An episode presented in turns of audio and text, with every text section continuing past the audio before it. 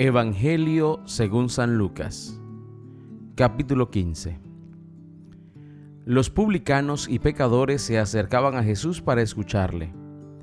Por esto, los fariseos y los maestros de la ley lo criticaban entre sí.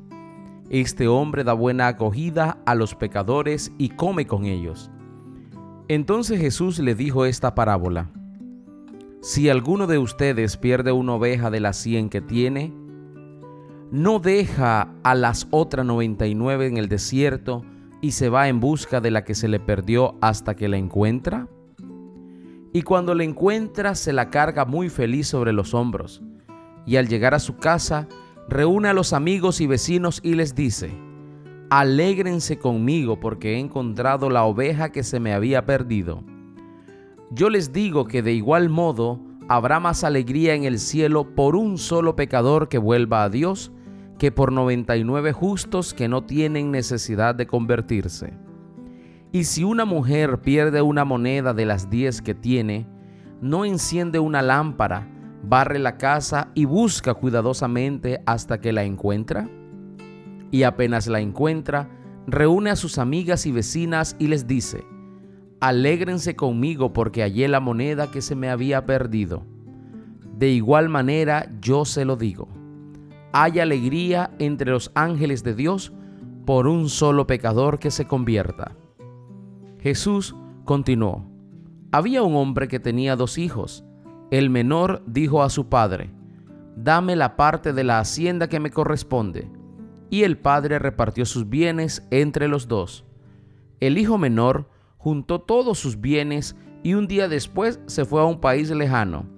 Allí malgastó su dinero llevando una vida desordenada. Cuando ya había gastado todo, sobrevino en aquella región una escasez grande y comenzó a pasar necesidad. Fue a buscar trabajo y se puso al servicio de un habitante del lugar que le envió a un campo a cuidar cerdos hubiera deseado llenarse el estómago con la comida que daban a los cerdos, pero nadie le daba algo. Finalmente recapacitó y se dijo, ¿cuántos asalariados de mi padre tienen pan de sobra mientras yo aquí muero de hambre? Tengo que hacer algo. Volveré donde mi padre y le diré, Padre, he pecado contra ti y contra Dios. Ya no merezco ser llamado hijo tuyo trátame como a uno de tus asalariados. Se levantó pues y se fue donde su padre. Estaba aún lejos cuando su padre lo vio y sintió compasión. Corrió a echarse a su cuello y lo besó. Entonces el hijo le habló, Padre, he pecado contra ti y contra Dios. Ya no merezco ser llamado hijo tuyo. Pero el padre dijo a sus servidores, Rápido, traigan el mejor vestido y pónganselo. Colóquenle un anillo en el dedo y traigan calzado para sus pies. Traigan el ternero gordo y mátenlo. Comamos y hagamos fiestas, porque este hijo mío estaba muerto y ha vuelto a la vida.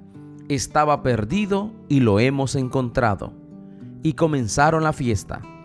El hijo mayor estaba en el campo. Al volver, cuando se acercaba a la casa, oyó la música y el baile. Llamó a uno de los muchachos y le preguntó qué significaba todo aquello.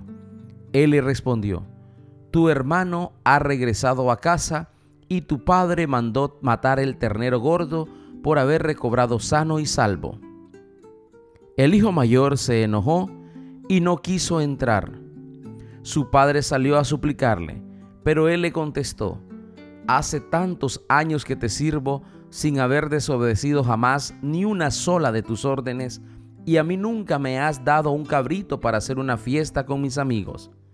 Pero ahora que vuelve ese hijo tuyo que se ha gastado tu dinero con prostitutas, haces matar para él el ternero gordo.